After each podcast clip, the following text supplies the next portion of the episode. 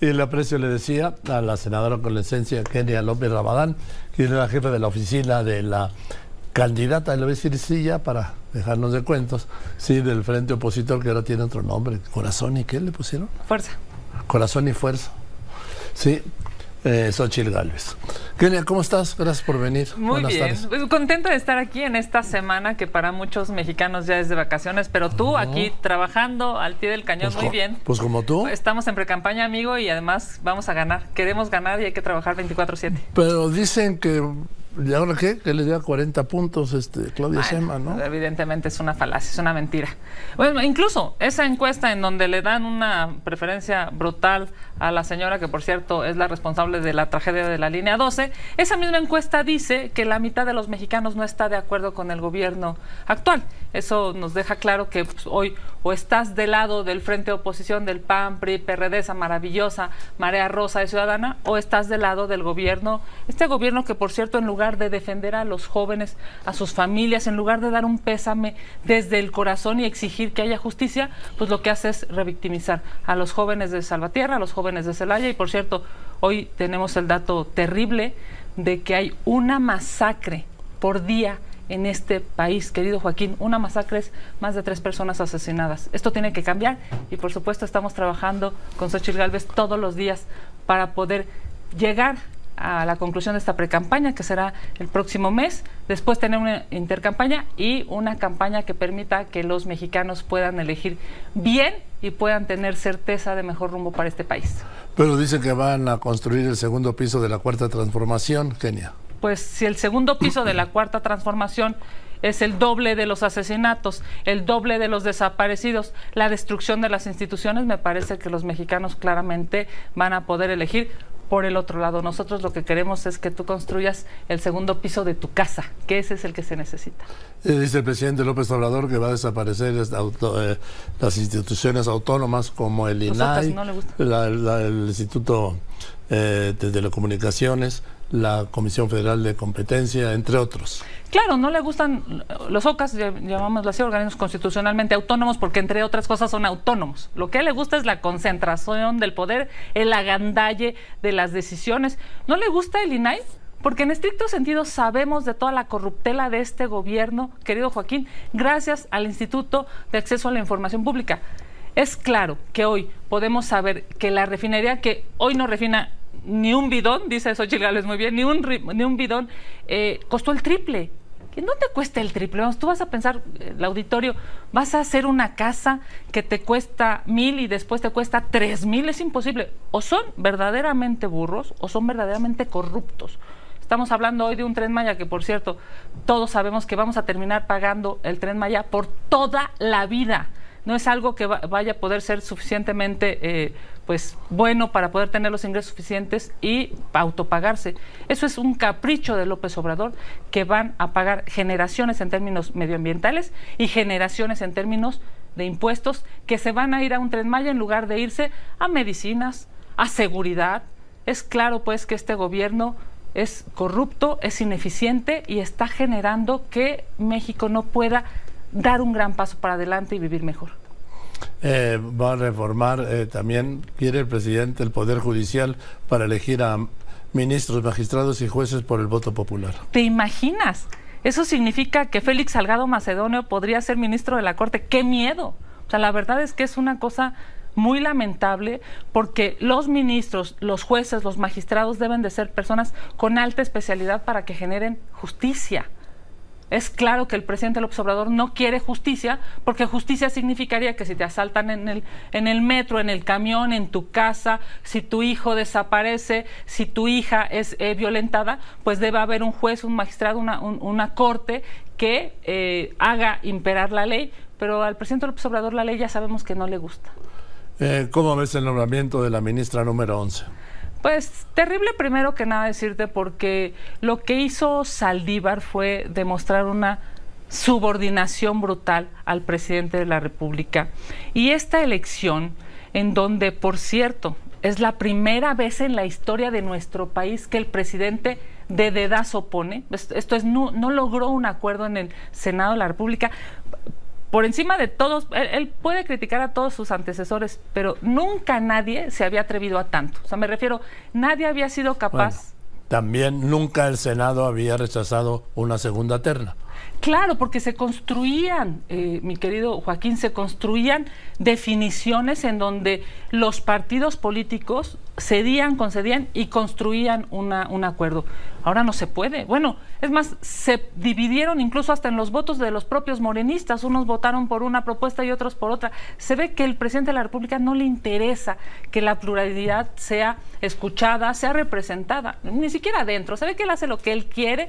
Y bueno, pues hoy tenemos una ministra que sus sentencias van a hablar por ella, pero hoy claramente se ve que va a ser una ministra subordinada, una ministra a modo. Ahora dime, eh, salió, tiene ahí, ponme el Twitter de Silvano Aureoles, que fue gobernador de Michoacán, perredista, sí. Dice, ayer, ante las constantes descalificaciones de las que he sido objeto en varias reuniones privadas por parte de Xochitl Galvez, en un acto de congruencia he decidido no aceptar la encomienda que me hiciera en su equipo de fuerza y corazón por México. Y después habla de que su trinchera, en fin. Pues, ¿qué le dijeron?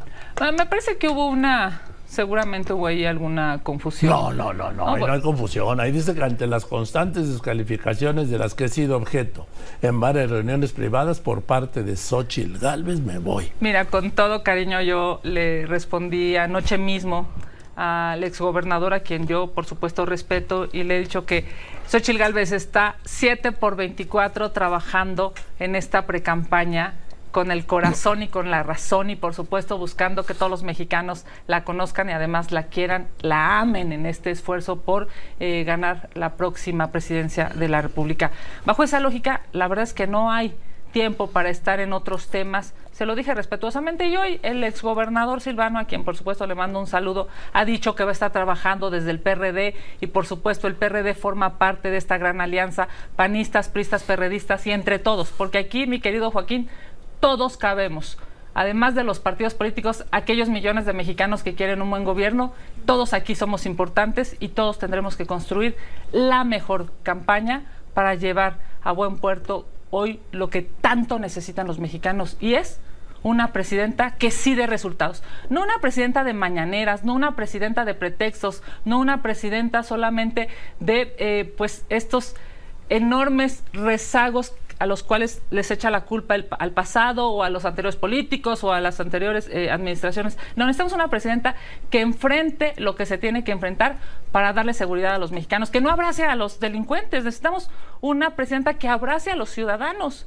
Es impresionante ver esas escenas en donde los mexicanos tienen que defenderse con piedras, con palos, mientras los delincuentes tienen metralletas, Joaquín, eso se tiene que detener y por supuesto que para que eso suceda necesitamos sin duda estar todos unidos. Sí, nada más que para que eso suceda, primero necesitan ganar y voy en un corte y después del corte dejo la pregunta sembrada. ¿Y cómo le van a hacer para ganar que hoy, hoy, hoy, sí, hoy no veo cómo? Continuamos. A ver, Kenia López Rabadán, senadora con licencia, jefe de la oficina de Xochitl Galvez, hoy no veo cómo ganen. Yo estoy convencida que vamos a ganar. Hoy, no, no, espérame. Hoy no veo cómo. Yo te voy a decir, primero que nada, las encuestas, por muy cuchareadas que estén, demuestra que hay una división clarísima de quienes están de acuerdo con este gobierno y quienes no estamos de acuerdo con este gobierno. Eso sí, a ver, son es la elección de dos esquemas enfrentados, diferentes y enfrentados. Y, claramente distinguibles, vamos. Sí, bueno, bueno, por supuesto. Eh, la, señora de enfrente, pues lo que está buscando es una continuidad y lo que nosotros decimos es que una continuidad de este gobierno es lastimosísima y seguirá matando personas y seguirá empobreciendo personas y seguirá haciendo que los niños no puedan contestar una prueba PISA y regresemos 10 años o 15 años después. Eh, vamos, eso es terrible no solamente para una generación, mi querido Joaquín, para varias generaciones. Entonces, ¿cómo vamos a ganar? Primero que nada, haciendo que todo México conozca a Xochitl. Hoy las encuestas dicen que hay un 40% aproximadamente que no la conoce. Entonces, hay que hacer que la conozca y que la ame, que conozca su liderazgo, su trabajo, es un ejemplo de esfuerzo, es un ejemplo de todo aquello que queremos los mexicanos. Sí. Nosotros representamos a esta maravillosa clase media que sale todos los días a trabajar, a rifársela, que se pasa una, dos o tres horas de tráfico y que quiere que sus hijos vivan mejor. Xochitl Gálvez ha demostrado con su propia persona que se puede salir adelante. Es una mujer que sale de su pueblo en Hidalgo, llega a Iztapalapa a vivir sola en la Ciudad de México, entra a la UNAM y hoy tiene una empresa maravillosa y exitosa que genera empleos. Todos queremos eso para nosotros o para nuestros sí, hijos. pero eso no es suficiente para ganar una elección. Hay que hacer que conozcan esta historia y en el momento legal en el que podamos presentar propuestas, eh, en este momento estamos en pre-campaña, pero cuando podamos presentar propuestas, tengan claro que nosotros sí sabemos cómo detener esta inseguridad brutal, que nosotros sí sabemos cómo hacer que qué bueno que tengas un programa social, qué bueno que los mexicanos puedan tener programas sociales, pero que falta más. ¿Qué es aquello más? Pues que ese programa social no te lo gastes en la farmacia o no te lo gastes en el doctor. Que además de tu programa social puedas tener salud, medicinas, escuelas de calidad para tus hijos, para tu familia. Nosotros en el momento en el que podamos presentar propuestas, claramente diferenciaremos de este proyecto de Claudia Sheinbaum, que es más de lo mismo, y de nuestro proyecto, que lo que busca es seguridad, es salud es Sí. empleo para los mexicanos. Pero tú dices que no pueden hacer propuestas y Claudia Sheinbaum hace propuestas constantemente. A ver, en estricto sentido sus propuestas son continuar, ¿no? ¿Qué es eso del segundo piso de la transformación? ¿A qué se refiere? Porque a mí me, me aterra pensar que el segundo piso sea lo mismo, pero al doble, valga la expresión. Si, es- si ves las cifras brutales de inseguridad, yo, yo espero que ningún mexicano quiera que esas se dupliquen. Si ves esta manera tan, yo diría, tan inhumana del presidente de la República de seguir defendiendo a los delincuentes y no defender a los jóvenes o a los mexicanos, pues yo no quiero que eso se duplique. Me parece pues que hoy claramente hay dos visiones de país, querido Joaquín. Xochil Gálvez representa hoy la esperanza, porque la esperanza ya cambió de manos y está en manos de Xochil Gálvez. Y sin lugar a dudas, nosotros estamos trabajando todos los días porque más allá de las encuestas, esto no ha empezado. Falta mucho, estamos cerrando una precampaña, como te decía, y vamos a llegar el próximo año con toda la fuerza, no de los millones que tienen enfrente, no, con toda la fuerza de los mexicanos que nos acompañan todos los días. Bien, Kenia, pues espero verte pronto. Muchas gracias, ¿Eh? gracias a ti. Feliz Navidad a tu auditorio. Me impresiona la manera disciplinada en la que trabajas todos los días. Te agradezco, por supuesto, este año maravilloso de pluralidad, porque de eso se trata, que los medios de comunicación puedan ser plurales y objetivos, y como siempre lo ha sido, eh, gracias por cerrar este No. año con nosotros. Gracias, gracias, Kenia. Gracias. Kenia López Rabadán, senadora con licencia, bravísima senadora, bueno, ya vieron, ¿sí? Y jefa de la oficina de Gálvez.